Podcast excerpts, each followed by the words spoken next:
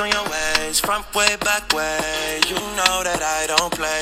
Streets not safe, but I never run away, even when I'm away. OT, OT, there's never much love when we go OT. I pray to make it back in one piece. I pray. 嗨，大家好，欢迎各位在十点钟又开始收听我的减肥不是事儿，欢迎大家。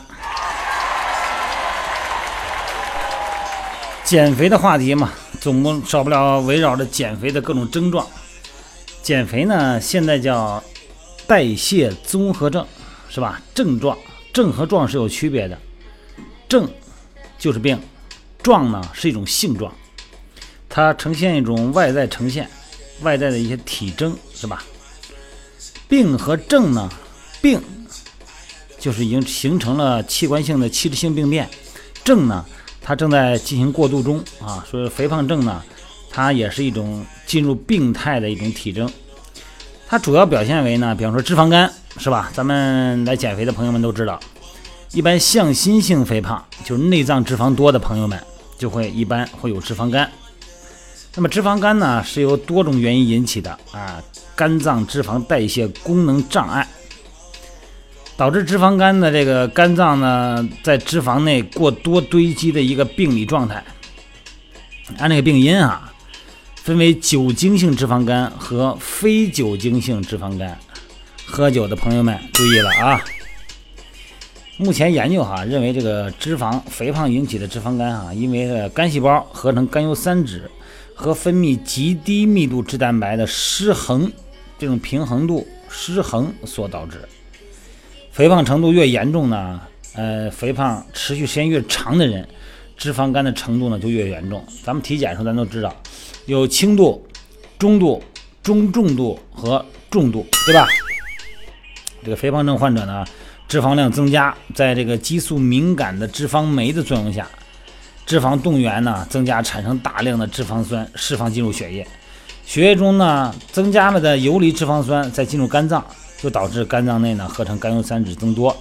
当咱们这个甘油三酯合成速度明显超过极低密度脂蛋白的分泌速度的时候，就造成肝内的脂肪堆积，从而发生脂肪肝。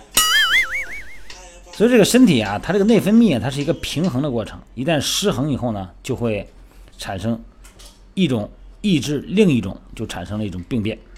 肥胖呢导致的脂肪肝，呃。并不是引起脂肪肝的严重损伤，啊，是通过适宜运动，结合饮食控制，能够可逆性的恢复。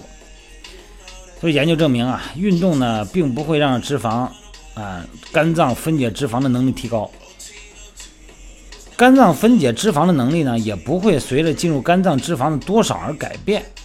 那么有氧训练呢，呃，主要是利用脂肪有氧氧化提供能量，中小强度的有氧训练。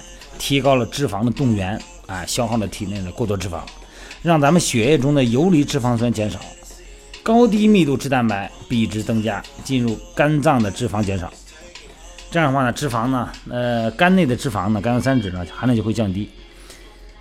咱们这个有氧训练哈，让这个肝脏沉积的脂肪酸哈不断的释放，咱们肝脏内的脂肪酸和血液中脂肪酸的浓度呢梯度增加。那么肝脏内的脂肪酸进入血液，作为有氧氧化的能量来源，肝细胞内脂肪减少，脂肪肝它就变得减轻了。也就是说呢，咱们肝内的脂肪呢，随着血液进入循环系统，在增加运动的时候呢，能量的消耗呢，就把这些啊脂肪酸就给消耗掉了。这样的话呢，肝内的脂肪呢就会越来越少。而且现在研究发现啊，肥胖症患者呢，经常有效的运动减肥啊，经。尽管哈肥胖程度并不是说完全恢复正常了，但是脂肪肝有可能完全治愈，就是说你的体重并不是完全减下来，但是因为经常的运动，内脏脂肪的含量就会降低，那么脂肪肝呢就会痊愈。所以说这个减肥啊，它不是短时间的行为。虽然咱们总是想着能够一个月、两个月就是一直减到位，对于大体重的朋友来说呢，这个肯定是不可能的。所以说呢，要从长计议啊。所以说一定要长期从事有氧训练啊！肥胖者呢，这个静息代谢，就是在安静状态下的代谢水平、能量消耗水平呢也提高了，所以说能量的消耗呢整体就会增加，尤其是咱们血液里边的甘油三酯降低了啊，咱们身体的脂肪量呢就会减少。一定记得这个强度什么强度？中小强度有氧训练啊，它对这个减轻呢高脂血症、改善脂肪肝程度呢，有着特别积极的作用。不仅如此啊，这个中小强度的有氧训练呢，能够改善胰岛素抵抗，降低胰岛素分泌，减少糖原和脂肪的转化，促进脂肪的氧化分解。所以说呢，这就是说有氧训练呢，之所以能够明显的降低脂肪过度堆积，缓解脂肪肝的原因，它就是一个中低强度，它的能量提供呢是由脂肪产生啊。训练不要着急，并不见得呢，非得是通过大量的流汗。啊，这个呼哧呼哧的心率，然后呢，感觉到自己很累啊，活死去活来，这是从心理上来说呢，它有一定安慰剂作用啊。他感觉我这么累，肯定呢就消耗的很多。如果不是很累呢，可能脂肪消耗的就不多。像这有时候呢，它不一定，它还是要看运动心率哈，运动心率的监测。咱们身体里边啊，它有一个很复杂的一个化学反应系统。所以说有时候吧，你说谈到这个话题的时候吧，有时候跟队员在训练营的时候讲这个吧，讲着讲着呢，就不爱听了。为什么不爱听呢？确实比较抽象，它有很多的生化名词。你比方说，糖化血红蛋白，是吧？有时候你特别体检的时候，你拿到这个体检报告以后啊，好多东西你都不知道什么意思，你只能说对照着现在的值和这个正常值范围，如果超了或者少了会怎么样？很多的东西啊，一些简单的东西，咱咱得稍微有点明白啊，因为它跟肥胖有关。你比方说这个糖化血红蛋白吧，这什么东西啊？它就是由血红蛋白和葡萄糖通过非酶促的缓慢结合而形成的一种血红蛋白成分。它是糖尿病筛选、诊断啊、血糖控制、疗效考核的有效检测指标。所以说呢，一般咱们说的这个医学界哈。呃，把它作为监测糖尿病血糖控制的什么叫金标准？糖化血红蛋白哈，哎，它的形成呢也是不可逆的啊，合成率和血中的葡萄糖浓度成正相关。而且呢，这个红细胞的平均寿命是多少天？一百二十天是吧？每天它要损失一部分，那么新的呢，它就要生成。所以血液中的糖化血红蛋白的水平代表了一百二十天以来的平均血糖水平。这个在临床医学的时候呢，就把它作为一种。标志性的特征来进行啊评估你的糖尿病的水平。针对糖尿病的实验室检查哈，一般是咱们说分成四个内容啊：糖尿葡萄糖水平检查、胰岛素检查、糖化血红蛋白检查和糖尿病相关抵抗检查。这个东西说起来吧，还有点繁琐，但是大家一定要记得，生化指标有几个常数，这几个数呢，咱们以后陆续的会讲到，咱一次不用说太多。说太多呢，可能就听不下去了。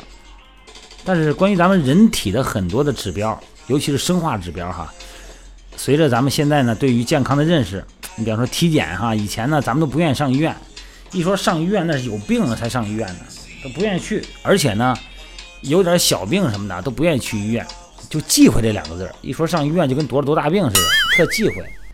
那以后呢，他就不一样了。你看体检中心是什么概念呢？去了以后那个服务也不一样哈。而感觉呢，就好像是一个服务机构一样，哎，人家很和很很客气哈，然后人家给你检查完了以后，你看感觉受到这种服务，然后呢，身体的情况呢也弄明白了。至于怎么治病呢，人家会建议你去什么医院，就是体检中心一年一次的体检，这对咱们来说呢是可以接受的。这样的话呢，每次都会得到很多的这个体检结果嘛。虽然他为了方便大家。给咱们做一个评估，但是呢，有一些数值啊，你比方说这个像什么胰岛素水平啊这些哈，呃，血脂含量、高密度脂蛋白、低密度脂蛋白这些指标，咱们还得知道它什么意思。这个呢，咱们也别嫌麻烦，咱们在以后的这个节目中呢，我会慢慢的给大家讲。有的说吧，你说这个，呃，这这这个好像这个没这里先讲那个糖尿病的怎么减肥，这个有骨关节炎的怎么减肥，好像里边没有加什么笑话段子哈。说实在的，这里边真没法加，它加不进去，也不也一个是咱水平不够，另外一个吧，那有的笑话跟那里边加进去以后特别生硬，它不流畅，所以说呢，我就干脆的就用咱们的这个语言的叙述方式，哎，把这个比较繁琐的，呃，人体的生物化学呢，给大家简单的介绍一下哈。这个里边呢，反正您爱听呢就听一听，不爱听你就跳去听点别的。但是我觉得这个还是很有必要讲的啊。好了，今天布鲁斯太多了，因为这个东西讲多了以后呢，确实也是烦，而且我也是不愿意讲这些。你讲着讲着它没趣儿是吧？你也没法加段子，好吧？今天咱们就到这儿了啊。嗯，早点休息，早点休息，然后明天呢早睡早起，身体好。今天咱就到这了，同志们啊。你把你的什么身体情况特征啊，什么样的这个生理反应，还有一些生化检查的一些标准呢，可能不太清晰，也可以给我留言到我的微信平台啊，汉语拼音的全拼锻炼减肥吧。然后呢，咱们大家进行交流，好吗？今天呢，咱们先到这儿，咱们明天再见啊。